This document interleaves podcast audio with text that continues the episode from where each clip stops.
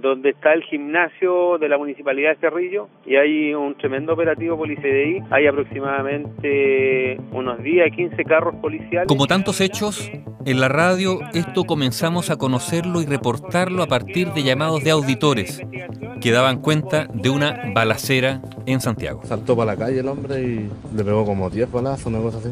Después se va por el lado de allá, por el lado derecho y le pegó cualquier balazo a la, había una mujer sentada delante. Era el miércoles 23 de marzo del año 2011. Ese día, un hombre identificado como Ítalo Jorge Noli Olivan se resistió a balazos a un control de identidad por parte de miembros de la Policía de Investigaciones. Y eso dio inicio a una larga, larga persecución que culminó con su muerte acribillado en el centro de la capital. Antes de morir, sí, Noli mató a dos detectives e hirió a otros ocho efectivos de la Policía de Investigaciones. Todo comenzó ese mediodía del 23 de marzo del 2011, con un control por robo y reducción de cobre en la comuna de San Bernardo, en las inmediaciones del denominado Parque Industrial. En la calle La Divisa, que es paralela a la autopista central, se encontraba Ítalo Jorge Noli Olivan al interior de su camioneta Ford Ranger de color rojo. Fue entonces requerido por los funcionarios policiales para verificar sus datos en el marco de un procedimiento de fiscalización a una casa de compra y venta de cobre. Y en vez de entregar sus documentos, Noli simplemente tomó un arma, una pistola y procedió a acribillar a sus víctimas. El primero en caer fue el subprefecto Marcelo Cristian Morales, de 38 años, alcanzado por 12 impactos de bala. Luego, la subinspectora Karin Jimena Gallardo, de 28 años que fue impactada quemarropa por la espalda con cuatro balazos, transformándose en la primera mujer mártir de la Policía Civil. Junto a ellos, quedaron heridos en sus extremidades, aunque sin riesgo vital, otros dos detectives. Inmediatamente Italo Noli se dio a la fuga en dirección al centro de Santiago, mientras presuntos cómplices lo hicieron en una camioneta blanca y esto generó un procedimiento policial de gran magnitud por las calles de la capital que fue reportado, como decíamos, por varios auditores. Hubo un primer enfrentamiento en la calle Ricardo Camin y después se desató una balacera infernal en la intersección de esa calle con Agustinas.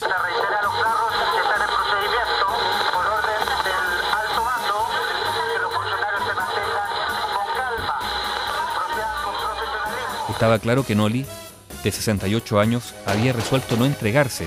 y dio a otros policías antes de ser finalmente acribillado al interior de su camioneta. Estamos estudiando fuera del ENACAP, de repente empezamos a sentir los balazos, la gente corre por otro lado que está lleno de estudiantes. Me refugio atrás de un auto, me doy vuelta a ver lo que está pasando y están los de PDI disparando en la camioneta roja. La PDI informó que estaba fichado por falsificación y giro doloso de cheques, también estafas. Además tenía antecedentes del año 1987 por ley de armas y el 15 de junio del 2010 por hurto de material de guerra. Tras el enfrentamiento, una de las acciones de la policía fue revisar el departamento que Noli tenía en Ricardo Camin en el número 1355 y allí se hizo un forado en la puerta al detectarse que se había instalado una trampa, una escopeta conectada a la perilla y a un extintor que daba un maletín presuntamente con explosivos. Hijo de un padre castigador, Noli replicó esa personalidad y conducta en su propia familia. Había estudiado en el Instituto Hispanoamericano. Dijo de joven que quería ingresar a la escuela militar, pero su padre se lo prohibió. Y el punto de quiebre fue cuando él mismo le dio una paliza a su papá tras una agresión a su hermana. Casi lo mató y le echó en cara ahí mismo los maltratos familiares de que habían sido víctimas. Italo Noli comenzó a trabajar en la confección de artefactos de cuero, se dedicó también al físico-culturismo y se casó el año 1963, pero fue un matrimonio que duró apenas dos años y algo más. Se vinculó luego al mundo del AMPA y también a las drogas y decidió partir a Estados Unidos donde estuvo un buen tiempo. Cuando regresó a Chile y después de casarse y tener sus primeros hijos, ideó el fraude de cobrar dos seguros de vida a nombre de su esposa, declarándola muerta sin estarlo Incluso puso una placa en un cajón, en un ataúd, que decía que la víctima había muerto de sida para asegurarse que nadie lo abriera y descubriera que lo había llenado con palos y un perro. La mujer de Noli se percató del engaño cuando revisó el obituario en el diario y vio su nombre en la lista de fallecidos. Y eso lo llevó por primera vez a la cárcel, era una estafa, pero solo por unos días. Era el año 1987. Después desarrolló su negocio de chatarra que con el tiempo lo introdujo en la comercialización de cables de cobre robados, un gran y lucrativo negocio.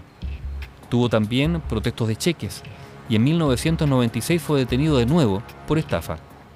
Era conocido como un tipo hosco y duro, que infundía más temor respeto. Corrían los, unos payasos para acá, pero era mucha la balacera. Ítalo Noli, quien se resistió a balazos a un control policial matando a dos policías e hiriendo a otros ocho durante una larga persecución que culminó con su muerte acribillado en el centro de Santiago ese 23 de marzo del 2011.